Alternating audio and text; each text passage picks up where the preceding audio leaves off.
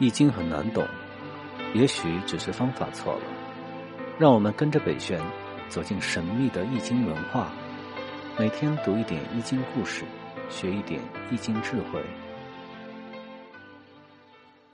大家好，我是北玄。中医是中华文化的重要组成部分，在现代医学还没有发展起来之前，几千年来啊，中医都用神奇的疗效。拯救了不计其数的生命。然而，因为中医的理念和现代医学的发展路径不同，加上中医的基础啊是阴阳五行，这个普通老百姓啊根本不了解的理论，所以中医就被蒙上了一层神秘的面纱。通过前面的学习，我们明白了阴阳五行啊是源自于河图洛书，同时太极先天八卦啊也是源自于此。那么，在这个基础上，演绎出了《连山易》《归藏易》和《周易》。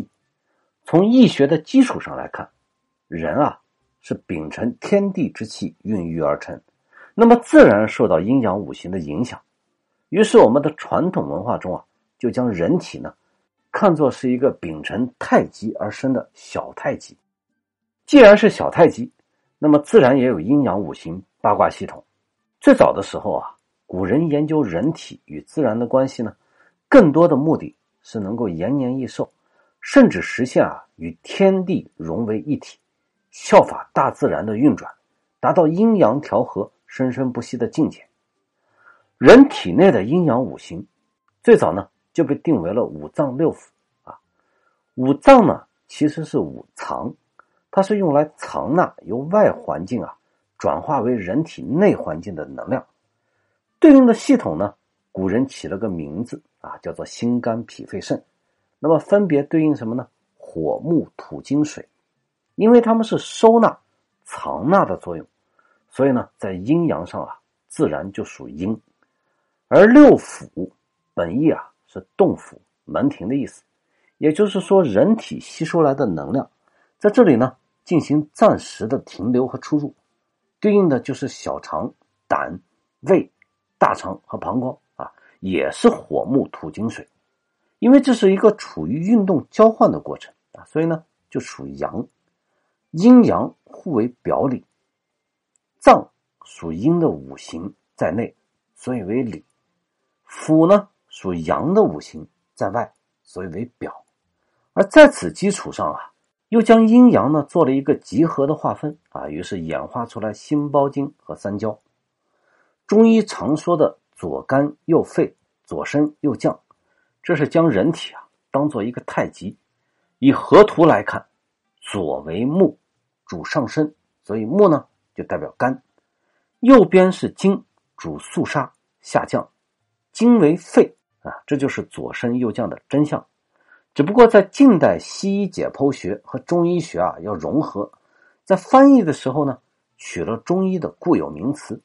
套上了西医的器官而已，这就好比“神”这个词儿啊，如果放到西方宗教体系，那么指代的就是上帝；但是放到中国的环境啊，那可就多了，从太上老君、玉皇大帝啊，到观音菩萨、如来佛祖，你都可以去指代。但是这是完全两码事儿，所以中医的心肝脾肺肾啊，它可不是西医的心肝脾肺肾。那么这一点呢，我们一定要搞清楚。而中医上讲，人体的经脉就像是一条条的高速公路，穴位呢就像是交通枢纽一样，把外界摄取来的能量经过加工后啊，化为气血，沿着这些高速公路呢，就运送到身体的各个地方。而如果一条高速公路发生了拥堵，或者是某个交通枢纽罢工啊，那么气血就无法运送到预定的位置，身体呢就会以酸麻。痛啊等等方式来呈现。每个高速公路啊，它又有一定的交通管制，在不同的时间段，主要控制的能量也不一样。那么根据阴阳五行的变化，我们发现啊，它的规律就叫做子午流注。针对这个规律，我们就可以配合针灸的方法，来对这个高速公路加以调控。当然，人体获得能量的方法还有很多啊，可以通过饮食来获取。也可以通过其他途径来获取，只是能量它并不是都是有益的啊。如果遇到了不好的能量，侵入到我们的身体内，那么身体啊就会生病。比如我们最熟悉的湿气、寒气啊、邪风等等。中医经典《伤寒论》就是专门讲述啊各种寒邪导致的病症，以及应当如何对症下药。那么大自然中啊，这种所谓的寒邪，它运转呢也是有规律的。这个规律啊，就是我们在前面讲过的天干地支。那么学习过阴阳五行基础的朋友都知道，通过河图洛书。十天干中呢，有一种关系叫做天干五合。那么每种合化的情况，它就表示啊，宇宙空间将会在对应的年份运行对应的五行能量。而地支呢，有一种关系啊，隔六而克，所以呢叫做六冲。那么十二地支就有六种发生相冲的情况。当处在六冲的时候，我们生活的环境相对来讲啊。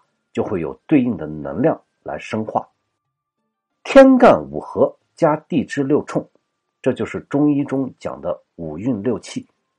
五运就是木火土金水，而六气呢，就是风寒暑湿燥火。两者之间的关系，就好比啊，太阳的能量从宇宙中而来，落在地球上呢，就会产生风霜雨雪啊一样的道理。只不过五运六气。它是另一套符号体系，那么五运六气再结合地理位置和时间系统，就能够更加精确的确定了当下对我们影响最大的到底是一种什么样的能量。那么既然每一个人都是一个小宇宙啊，都是一个太极，上一章呢我们还学过，每一个人的五行还不同，那么这就意味着相同的病症可能发病的机理都完全不同。这就需要啊，去分析五行的能量究竟哪里出了问题。其实学中医的难点就在这儿。如果你不清楚阴阳五行的运转规律，不懂得去看五运六气，那么对于中医的研究就只能是浅尝辄止。中医看病最重要的就是分析阴阳五行啊，专业术语呢叫做病机辨证，一病一变，八纲辨证。阴阳表里、虚实寒热，其实变的就是阴阳五行而已。这个时候考验的呢，不仅仅是医生的经验，更重要的就是对于最根本的阴阳五行的道理是否悟透了，基本功到底扎不扎实。所以，我们的朋友如果想学习中医啊，那不是背几个方子就可以了，要从河图洛书学起，要从阴阳五行的道理学起。那么我们也不要以为啊，中华的文化啊，核心的机密真传都已经失传，所以才导致现代的中医水平是良莠不齐。其实啊，中医的传统文化的核心从未丢失。那么下一章呢，我们就来聊一聊为什么这么说。谢谢大家。